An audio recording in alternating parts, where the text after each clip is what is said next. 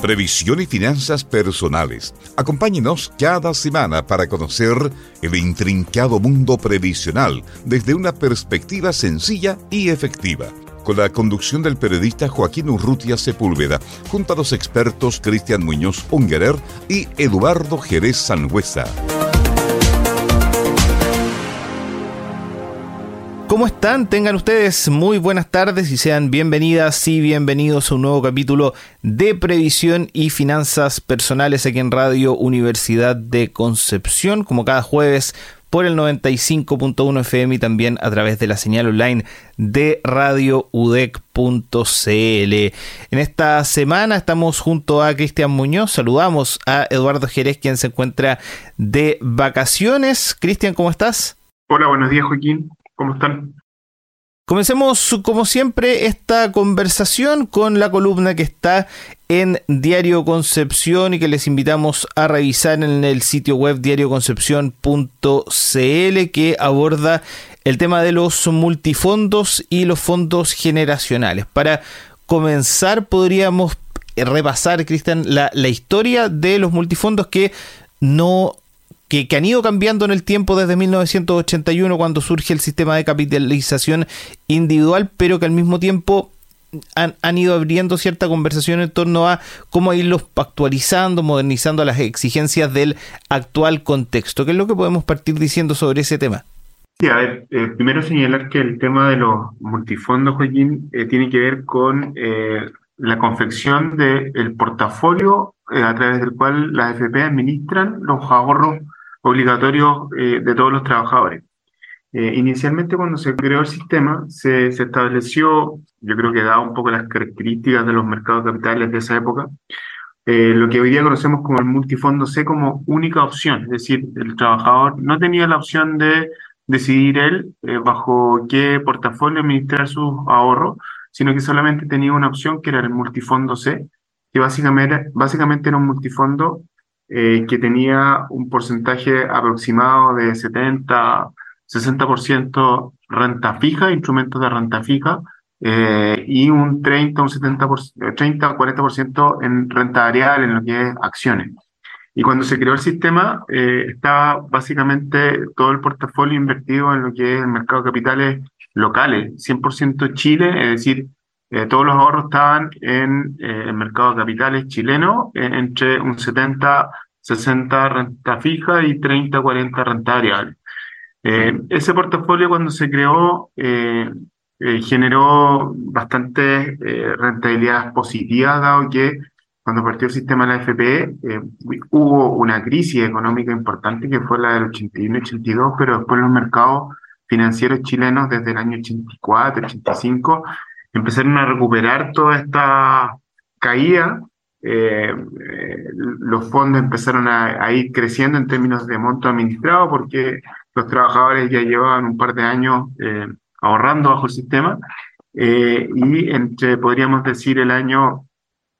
86 hasta el año 1996, los ahorros previsionales crecieron a tasas de dos dígitos con muy buenas rentabilidades y en ese contexto solamente existía este portafolio C, eh, que fue el inicial. Luego, eh, el año 97, eh, podemos recordar que fue la, la, crisis asiática, que fue como el primer escenario complejo a nivel de mercado de capitales, que generó que hubiera pérdida en lo que es la renta variable, porque los mercados de capitales relacionados con Asia, Chile también y, los mercados desarrollados tuvieron bajas importantes y bajo ese escenario eh, el, regulador se dio cuenta de que, de que debería existir un multifondo, un portafolio conservador para la gente que estuvieran próximos a jubilarse.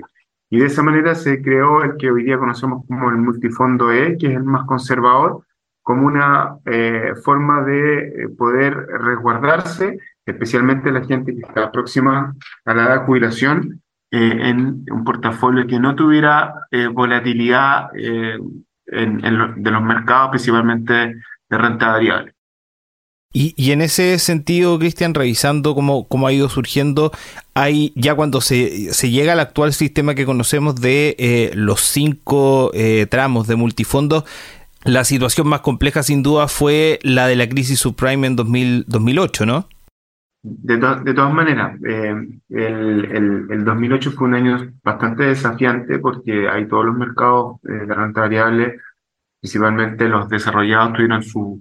sus bajas tal vez más importantes desde la crisis del año 29 y ahí eh, los multifondos más riesgosos tuvieron bajas del 40, 50%. Recordemos que el 2002, eh, luego de, del año, en el año 2000 crearse el multifondo E, el 2002 se crean los que conocemos hoy día como los multifondos más riesgosos, que es básicamente el, el A, que hoy día tiene cerca de un 20 o 30% solamente en renta fija y un 70% en renta variable. Eh, durante el 2002, que fue la creación de los multifondos, hasta el año de la crisis subprime, eh, el multifondo A eh, el B que, que, le sigue tuvieron un retorno eh, fuera de lo normal. Eh, mucha gente en ese contexto, como que podríamos decir que se mal acostumbró a, tener muchos dineros invertidos en estos fondos muy, muy riesgosos y cuando vino la crisis subprime y las bolsas bajaron, hubo importantes pérdidas en personas que tal vez tenían un portafolio que no era acorde a lo que les quedaba para jubilar. Eh, y en ese contexto eh, eh, se generó bastante ruido a nivel del sistema de pensiones en el contexto de poder buscar resguardar un poco los fondos en términos de las personas que estuvieran próximas a la, a la edad de jubilación. Recordemos que con esta caída fuerte del año 2008 eh, surgieron un montón de,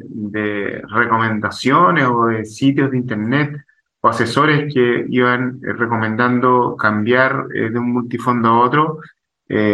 diciendo a ellos que podían presagiar o anticipar una posible baja en, en la renta variable y por lo tanto aconsejaban a sus suscriptores previo un pago mensual, eh, de, de, ir moviéndose dentro de un multifondo más conservador, tranquilo como el multifondo E, a un portafolio más riesgoso como el multifondo A. Eh, estos sitios, estos asesores nunca fueron eh, regulados. hubo muchos perjuicios en términos de que se, se producían muchos movimientos entre los multifondos estos movimientos de los multifondos eh, no son simples de ejecutar porque al final eh, las FP tienen invertido en instrumentos, eh, algunos más líquidos, otros no tanto, y, cuando los afiliados en masa se cambiaban de un multifondo a otro, se, generaban pérdidas importantes en términos de los activos que las FP tenían que vender y, se tenía que pagar valores más altos de los normales cuando las FP tenían que salir a comprar este tipo de, de, de, activos. En, función de eso, Joaquín, eh, en el año 2020 se empezó a, ver el tema de regular estos asesores. Sí, en, en ese sentido, antes de, de entrar a, a, conversar sobre las propuestas eh, en la dirección en la que se podría ir modificando este esquema, actualizando a las demandas actuales. Hay un tema que finalmente eh, tiene relación con lo que conversamos habitualmente en este programa, ¿no? que es la necesidad de de educación a la ciudadanía en torno a, estos conceptos. Claro, en ese momento estos asesores previsionales que iban generando incluso comunidades en, en, línea, después cuando la legislación lo obligó a modificar su forma o desaparecer, fueron claramente... Eh, radicalizando incluso de cierta manera a sus seguidores en torno a campañas en redes sociales y todo lo que dejaba en evidencia este tema de la necesidad de eh, educar finalmente en torno no solo a este tema en particular de los multifondos, sino que la educación eh, previsional y financiera como un eje fundamental. De todas maneras, eh, si, todos recordamos, el, más emblemático fue Gino Lorenzini con su sitio Feliz y Forrado, que al final no, no, no teníamos claro si, si la PAN que estaba detrás era también un afán político. Eh, recordemos que hasta hubo una intención de presentar una propuesta de, de constituyentes cuando se redactó eh, el primer intento en la redacción de la Constitución. Por lo tanto, eh, eh, Gino se caracterizó por, por un tema de, generar como una campaña del miedo para que la gente realmente estuviera suscrito a, a, sus recomendaciones. Y al final el tema de la educación financiera fue algo que, que se dejó de lado y, y, y, y, el regulador estuvo muy bien en, en, vale la redundancia, regular este tema, eh, ponerle responsabilidades en términos de si es que las recomendaciones que se hacían generaban perjuicio en las cuentas individuales de las personas, eh, tuvieran que estos asesores eh, de alguna manera responder. Y bueno, ahí vimos que rápidamente eh, varios de estos asesores, eh, en, términos de, la ley que salió, rápidamente se retiraron de, del sistema y desaparecieron, eh, buscando de alguna manera eliminar sus recomendaciones por el perfil, por probable perjuicio que podían haber. Hay, hay varios estudios que se hicieron en su época que mostraron que eh, las recomendaciones o muchas de estas recomendaciones no generaban eh, mayores valores al solo hecho de mantenerse. Eh, por lo tanto, eh, fue una buena regulación. De todas maneras, hay gente que salió reclamando porque se cortaba su libertad. Pero en, en, términos financieros, y es una de las propuestas que nosotros encontramos tal vez interesante en la reforma previsional que se está generando actualmente, eh, surgen estos fondos generacionales que básicamente es lo mismo que los multifondos de la AFP, pero sin la posibilidad de el afiliado tener que elegir. Eh, Joaquín, ahí te, te, sugiero que lo podamos eh, desarrollar tal vez en el segundo bloque, esto de los eh, fondos generacionales que se están discutiendo. Sí, precisamente eh, estamos revisando aquí en Previsión y Finanzas Personales la columna que como cada semana está en Diario Concepción que aborda la situación de los multifondos y algunas propuestas para su actualización de cierta manera en el contexto de la reforma previsional. Ahora vamos a la pausa musical y a la vuelta eh, continuamos conversando sobre este y otros temas en nuestro programa.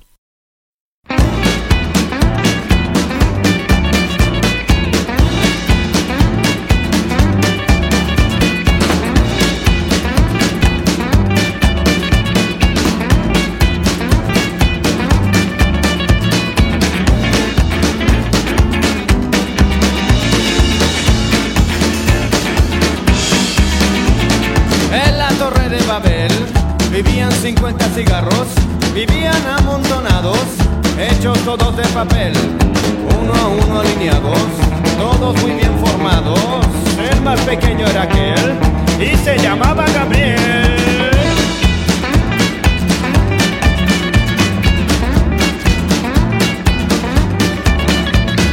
Tabaco fino, algodones, iban a ver el río, iban cantando canciones muertos de frío. La pasión de Gabriel era nadar en el río. Le contó de esto a su tío, que era un cigarro de miel.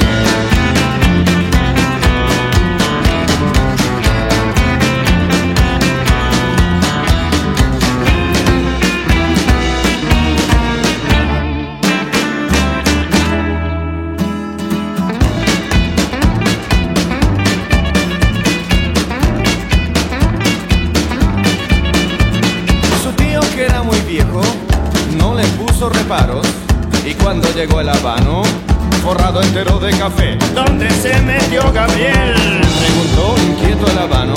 Se fue con otros cigarros a ver el río correr. No lo puedo creer.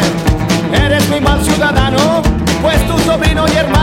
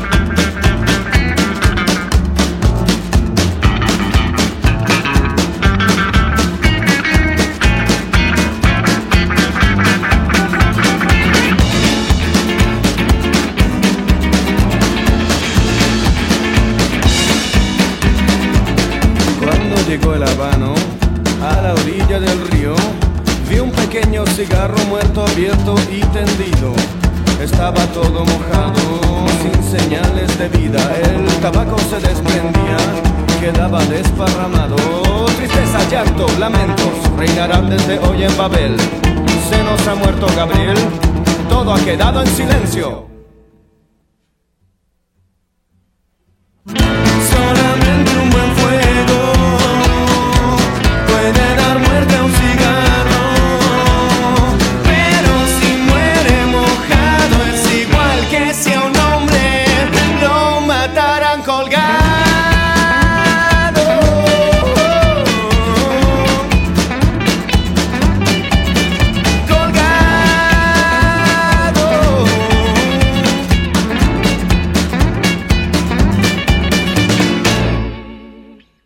Continuamos aquí en Radio Universidad de Concepción junto a Cristian Muñoz haciendo previsión y finanzas personales en el 95.1 FM y en radiodec.cl. Estábamos conversando en el primer bloque acerca de la situación de los multifondos y esta propuesta de eh, fondos generacionales que surge en el contexto de la reforma previsional y que podría ser una, una actualización, una respuesta a, a las, nuevos, las nuevas exigencias, los nuevos estándares también en esta materia Cristian? ¿Qué es lo que podemos partir diciendo sobre este aspecto en particular que a grandes rasgos eh,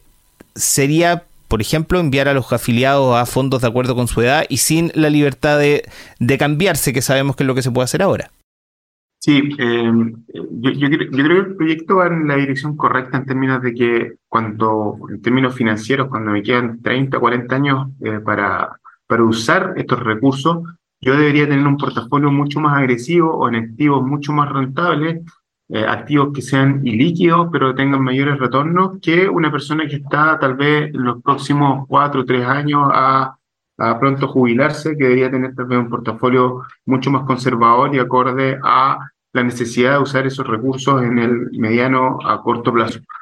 Eh, el tema de la libertad, eh, algunos discuten de que uno debería tener libertad para poder elegir el portafolio, pero en la práctica, eh, dada la educación financiera que tenemos, yo creo que lo más correcto es que cada persona esté en función de eh, un portafolio de acuerdo a su edad. Por lo tanto, yo creo que el, concepto de los fondos generacionales va en la dirección correcta. No es lógico que un joven que está partiendo en el sistema, que tiene 28, 30 años, esté en el fondo E, eh, y una persona tal vez que está cerca de la edad de pensión esté en un fondo, por ejemplo, como el B, que tiene un porcentaje importante en variable ahí eh, los estrés que involucra tomar estas decisiones o la presión que se puede generar eh, es totalmente inadecuada. Eh, ganarla en mercado teóricamente se ha visto de que es muy difícil, por lo tanto, yo creo que eh, el tema de la, de la dirección de, de, de tener portafolios generacionales en función de la edad va bastante bien encaminado en términos de la teoría financiera. Y, y esto en un seminario que hizo, por ejemplo, FP Capital hace un par de días, también quedó manifiesto que eh, el, concepto de la no libertad o el hecho de tener fondos generacionales podría permitir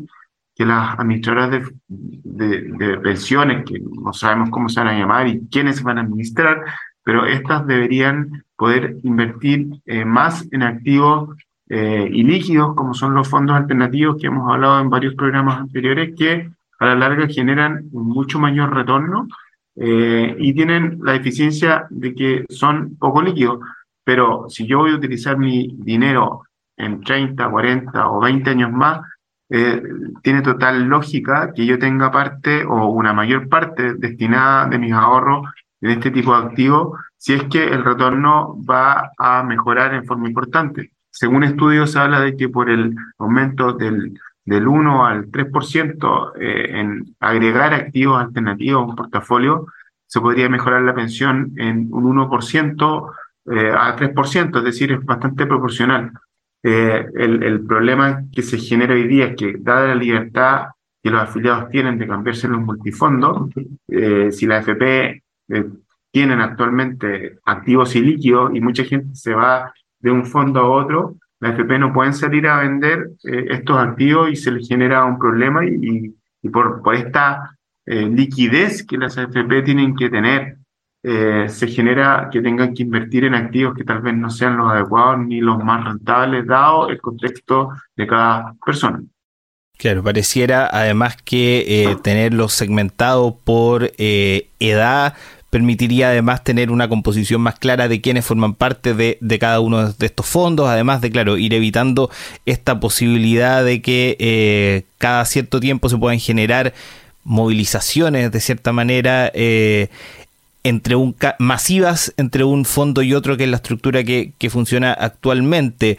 Eh, estamos en Previsión y Finanzas Personales conversando acerca de la situación de los multifondos y esta propuesta de avanzar a fondos generacionales que es parte de la reforma previsional. Una reforma además que esta semana vivió su primerito en el Congreso ya siendo aprobada la idea de legislar en la Comisión de Trabajo de la Cámara. Pareciera que